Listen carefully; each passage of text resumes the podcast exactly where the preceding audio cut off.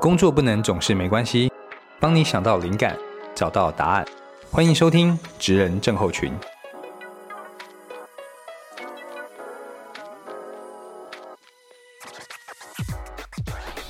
嗨，大家好，哎，我是大班，呃，又到了我们跟大家聊聊天的时候了。那欢迎收听《纸人症候群》。那《纸人症候群》是一个轻松的节目，然后我们希望可以每集大概十到十五分钟左右的时间，然后跟大家聊聊一些我们在职场上的观察或生活中的体验哦。那这一集呢，我想要跟大家聊的主题哈，叫做“所有的美好都需要一点距离”。在这世界上，你觉得所有的美好？都需要一点点距离哦。那我跟大家分享一下我怎么发现这件事情，跟我遇到的一些实际的故事哦。那之前呢，我在刚创业的时候，然后嗯，当然你会在市场上去看、去认识一些你觉得很棒的创业家，然后你也想跟他们多交流，或从他们上面获取一些经验。那有一次呢，有一个我非常喜欢的创业家，他啊办了为数不多的公开讲座，就非常少见。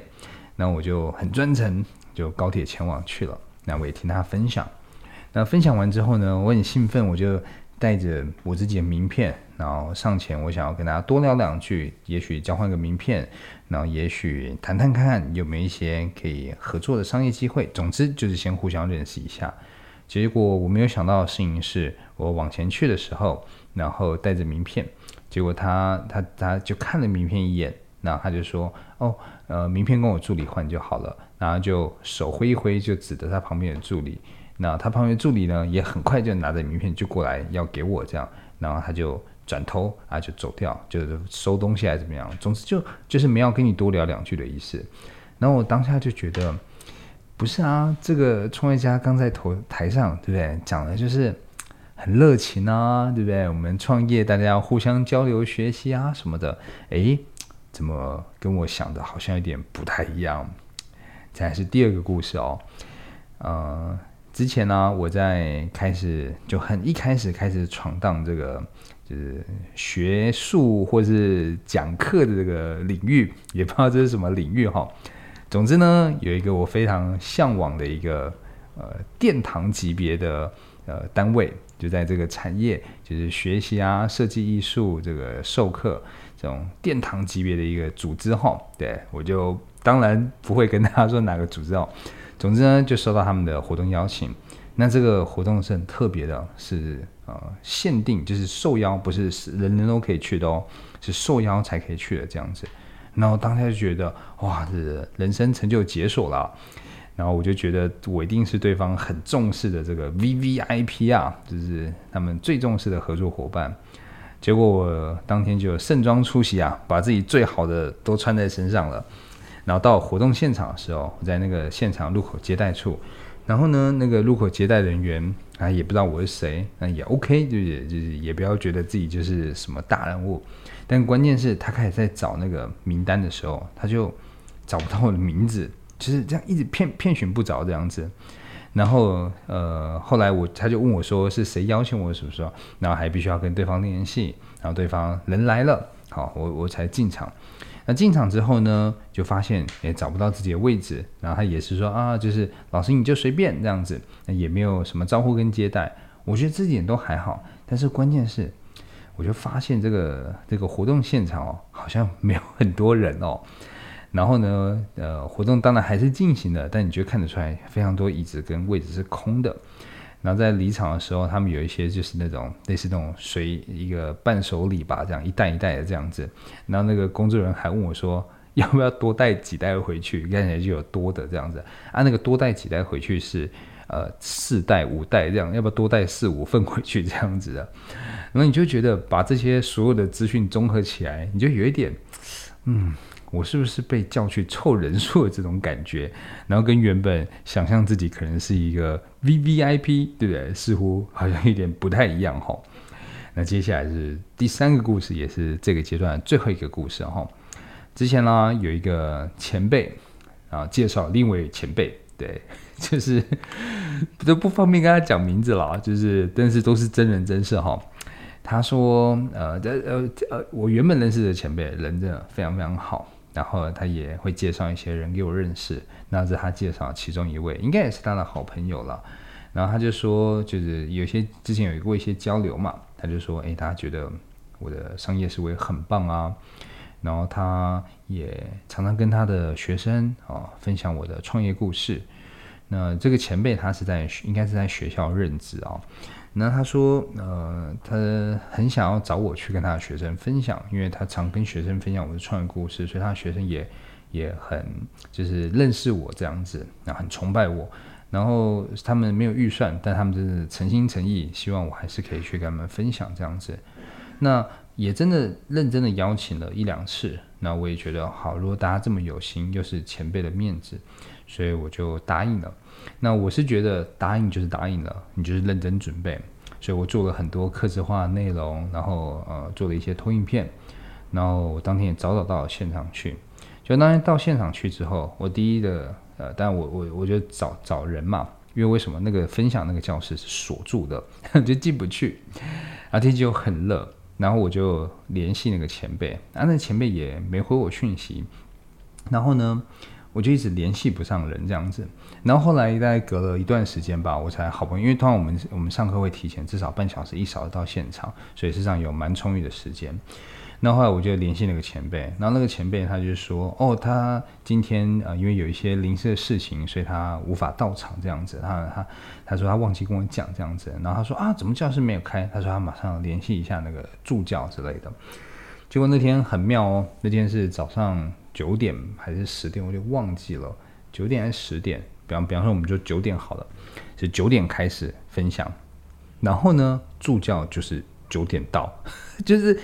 课程是九点开始，那这个助教就九点到。啊，九点到来的时候呢，他也没跟你打招呼，我就是站在前门等，他就直接在教室后门就开了教室后门这样子，也没跟你打招呼，他也也没有觉得一个人在那边很奇怪。然后呢，我就跟从后门进去这样子，那就看到他走到前面开前门，然后我才跟他表明说我是今天来的分享者这样子。那我跟他表明完这件事情之后，他的反应就是。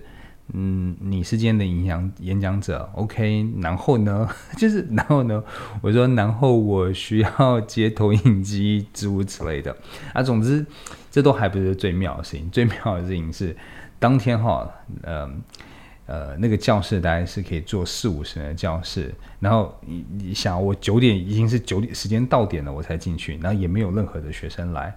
然后一直到我装好投影机、投影设备，大概装了弄了大概十十五分钟吧。然后教室也就稀稀落落来了四个人这样子，那这四个人呢，全 全部都坐在最后一排或最后两排，就是倒数两排了。然后那个那是一个四五十人的教室，所以前面全空的这样子。然后我当时心想说，呃，说好的热情又崇拜我的学生去哪里了呢？是不是我跑错棚了，还是怎么样？那我还稍微确认一下，说，哎，你们今天是在听什么样的主题吗？他说，对。那我说那 OK 好，那整个过程中，当然呃，这就一完全如大家所推测或猜想的，就是全部这些这四位就在做自己的事情，划手机啦，用电脑啦，然后演讲还没有结束就有人离场啦，就是怎么又再一次的跟我想的不太一样，对不对？所以其实有些时候我们认为的美好。它都需要一点点距离。你觉得很棒的东西，当距离拉近了，太接近的时候，就忽然间没有这么棒了。用一个比较俗气的比喻哈，就是大家有时候会，以前我听过这种比喻嘛，大家说哦，这个呃艺人就是偶像，对，偶像是不会大变的。我听过这种比喻哦，就他觉得哦，偶像就是就很帅嘛，不可以不可以。就不可以大变这样子，然后就是其实还是要的嘛，就是就是人类嘛。那在理解这些事情之后呢，到后来呃，我在招募面试的时候，其实我们基本上我们一定会问求职者一些很经典的问题嘛。这个问题就是你为什么想来我们公司？我想大家都会问这个问题。那有些时候我会听到求职者会说：“哦，因为我曾经参加过简报小聚，那我觉得简报小聚的活动体验很棒，我觉得简报小聚，呃，来参加很有收获等等的这样子。那那你知道，当你作为一个参与者觉得活动体验很好的时候，不等于作为一个执行者的体验会很好。你应该知道这件事情吧？简单的比喻，比方说，你如果觉得哇，这工作环境好干净哦，好漂亮哦，在这边上班一定很很健康、很快乐。但是，呃，如果你今天在这边上班的话，这个工作环境很干净、很健康，就是呃，每一个工作同仁都要去一起打扫或维护的。当然，有些大公司会有。那个清洁的阿姨还是怎么样？但是就是创业公司还没有哈，所以呢就会需要有人去打扫干净，对不对？甚至我们可能会有一个非常严格的规范，比方说垃圾一定要怎么样啊，然后哪边脏污，或是每天都要有一个打扫的时间点，对吧？所以呃，作为参与者，你觉得参与的体验、活动的体验非常非常好，那是因为在事前，对不对？这个主办方他们内部。有很多很多的会议，那这些会议呢不一定有进度，这些会议中可能还会有争执，可能还会有呃灵感枯竭的时候，大家的这些焦虑、压力，然后为了有灵感而暴吃外送、暴吃零食的这种体重增加，可能跟同事吵架的一些矛盾，对不对？然后可能有追赶进度，然后主管一些比较比较。难听的话，对不对？然后更重要的是什么？这个活动呢，流程很顺利，流程很顺利是因为怎样？是因为呢，活动前有各种大大小小的彩排、彩排、彩排、彩排、彩排、彩排，一直彩排，彩排到你会觉得到底在干嘛？为什么要彩排这么多次？甚至彩彩排过程中，可能皮炎会会大小声，对不对？就是当这一切全部都做到了，哎，是作为活动参与者，你会觉得。哇，这活动感觉好棒哦！是不是又再一次就是跟呃原本想的不太一样，好吗？那我们嗯，在这一阵子哈，跟一些呃求职者互动的时候，或是跟一些呃职场上一些转换职职涯跑道的。啊，或者是大家彼此其实会来问一些，就是啊那间公司怎么样的时候呢，我们都会特别提一下这些事情。像我们常常听到的求职理由是啊，觉得这间公司好像福利不错，然后老板人很好，同事之间关系很好，然后还有听到说什么哦，他的朋友去这边好像学习到很多很多东西这样子。那其实呢，我可能有时候我都比较比较会多唠一下，多想一点哈。我说其实有时候哈。你在社群上，对不对？看到一个老板人很好，对不对？都不会乱发脾气，然后好像讲话都充满智慧。但你要想一下，会不会，对不对？我只说会不会哈？会不会是因为这个老板呢？他需要有这样的人设，这个人设呢，就在社群上被看到的样子，他就必须要是一个好先生，好有智慧的先生。可是呢，这个人设在内部是这样的吗？这老板真的也是这样的吗？会不会啊？你看他好有学问，就在内部呢，同事只觉得谁谁凉，对吗？时不时都要来卖弄这套学问，时不时都要讲一番大道理，时不时都要跟你讲一下他的当年用，对不对？比方说，我就有点这个样子啊，时不时就在公司内部啊，谁谁凉这样子啊。那会不会这老板他看起来人好好啊？可是其实，在内部其实脾气很差，对不对？因为他有一个偶像包袱，但在内部他就不演了，对不对？那你觉得呢？你一个。好久不见的朋友，以前的大学同学，哇，他怎么在这间公司好像学到很多啊，获得好多东西？那有没有可能是因为他的业务量很大，然后因为他呃每一天的工作的时数又很长，所以呢，他会在这些大量的。超时工作跟超量工作中，他当然学习会比人再更快一些嘛。你就想象，就是你一天做十个伏地挺身，他一天做十五个伏地挺身，持续了一年之后，对，那一一定会拉出一些差距的嘛，对不对？所以当你觉得他成长很多，会不会有可能，对不对？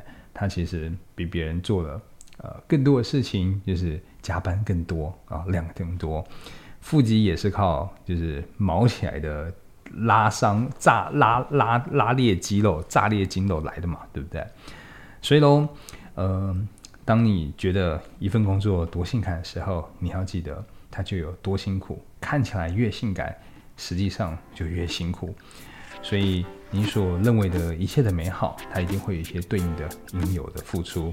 这世界上你认为所有的美好，它其实都需要一点点距离。